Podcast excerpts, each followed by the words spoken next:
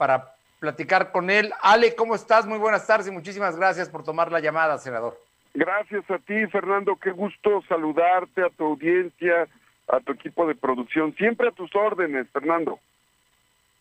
Oye, Ale, hay, un asunto que es muy importante, la situación eh, del país por la crisis sanitaria, pero también la crisis económica, eh, está obligando a que los senadores trabajen de una manera muy fuerte, precisamente en tu comisión de Hacienda y Crédito Público, para ir preparando la ley de ingresos que tiene que estar pues lista en, en, agosto, en septiembre próximo. Platícanos de ello y de qué va a pasar con los recursos para municipios, para estados. Hay preocupación.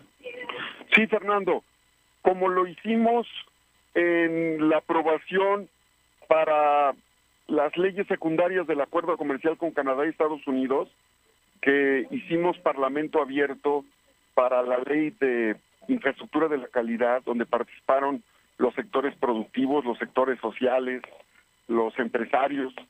Eh, debo decirte que en el mismo formato, el coordinador, el senador Ricardo Monreal, del grupo parlamentario de Morena y presidente de la Comisión de la presidente de la Junta de Coordinación Política, nos ha pedido que en el seno de la Comisión de Hacienda que presido podamos tener a partir del mes de agosto encuentros con las cámaras y los sectores productivos para revisar el paquete económico.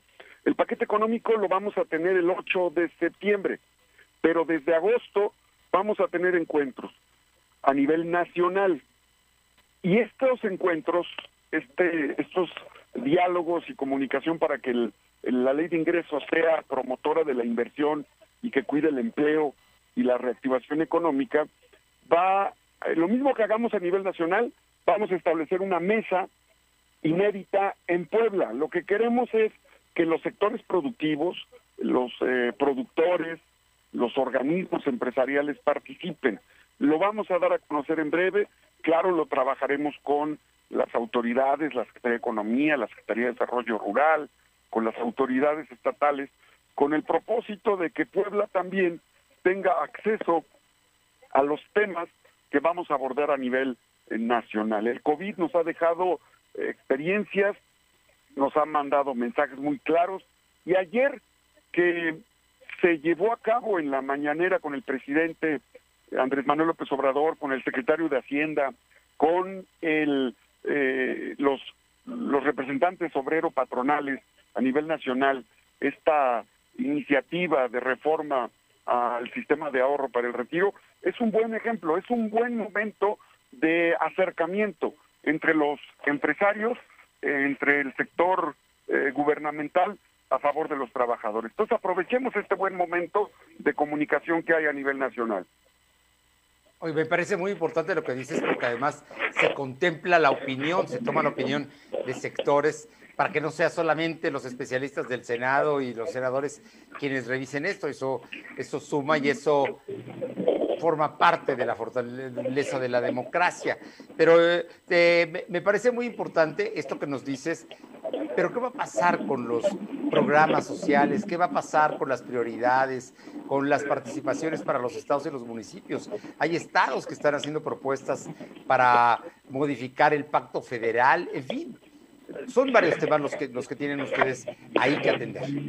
Sí, y no hay no se elude esta tarea que tendría que ser en una convención hacendaria. Ya se ha venido comentando la distribución y el acuerdo o el convenio de coordinación fiscal que hay entre estados y municipios.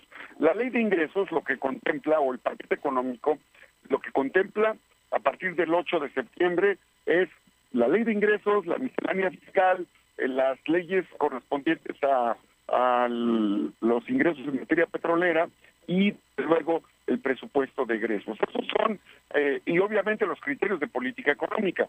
Eh, el criterio de política económica en este momento, eh, Fernando, tuvo modificaciones porque el impacto del COVID, la desaceleración económica y eh, la guerra comercial por los precios del petróleo entre eh, Rusia y la, los países árabes desplomaron en pleno COVID, eh, desplomaron la, el, precio del barril. Hoy el precio del barril, la mezcla mexicana, está entre 39, 38 y 40 dólares el barril.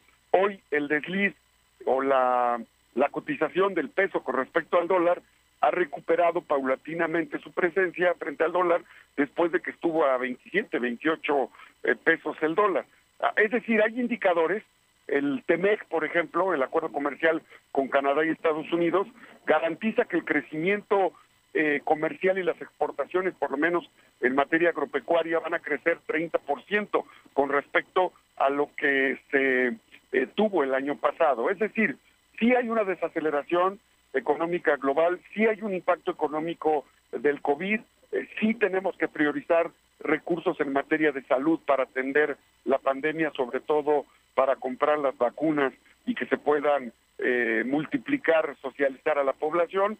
Sí tenemos que atender el tema de vinculación para rescatar al sector productivo, las micro, pequeñas, medianas empresas, pero también tenemos factores a favor que eh, nos son elementos que vamos a analizar y que queremos discutir, que queremos compartir con los empresarios. Por eso vamos a iniciar en agosto. No nos vamos a esperar a que el paquete económico nos llegue el 8 de septiembre, que es el día que formalmente se tiene que entregar, un mes antes. Vamos a estar dialogando con los sectores productivos. Muy bien. Oye, pues yo creo que es una gran iniciativa, eh, en este caso tuya y del de el Senado, y de la Comisión de Hacienda y Crédito Público. Te pregunto porque sé que andas con mucho, mucha actividad, pero me parece que aprovechando este momento, ustedes van a tener que aprobar la precisamente modificación a la ley de las pensiones, lo que es la aportación al ahorro para el retiro. Platícanos, mm, parece que las cosas van bien. Sí, fíjate que después de que se pensaba, eh, obviamente había la especulación de que se estatizarían el sistema de ahorro y que solamente el Banco del Bienestar lo iba a concentrar. Hoy ha quedado muy claro que para el presidente de la República es fundamental y para el gobierno la competitividad en el sistema financiero. Las AFORES juegan un papel fundamental en ese sentido. Y también hay que reconocer, ayer lo dijo el propio presidente, esto se logra eh, primero por la voluntad de los empresarios, y hay que decirlo, imagínate pasar de una aportación para el fondo de retiro de 5.15% a 13.8, casi 14%. El total de incremento que tendrá el fondo de retiro para los trabajadores va a ser de 7.2 a 15%. Esto significa 40% más, lo que va a permitir que el fondo pase de ser un fondo de sobrevivencia pues a un fondo que realmente les permita eh, tener un ingreso más digno que se suma al ingreso universal que el gobierno ha implementado a través de la reforma del artículo cuarto constitucional con la eh, el apoyo eh, ya que se da mensual a los adultos mayores de manera universal. Así es que esto más el hecho de que se disminuye de dos mil, perdón, de mil doscientas cincuenta semanas hora ah, para el retiro a 750 semanas, quiere decir que por fin se tomó la decisión de poner en el centro de las atenciones de orden económico a los trabajadores. Eso es un acto de justicia, eso es un acto que busca eh, que no se concentre la riqueza nacional, es un acto histórico verdaderamente, Fernando, a favor de las y los trabajadores. Y lo mejor, tiene el consenso del gobierno, de los partidos y también de los empresarios y los trabajadores. Creo que ahí las cosas pintan bien. Finalmente te pregunto, eh, ¿vas a ser presidente de la mesa directiva del Senado? Se está mencionando tu nombre con mucha frecuencia.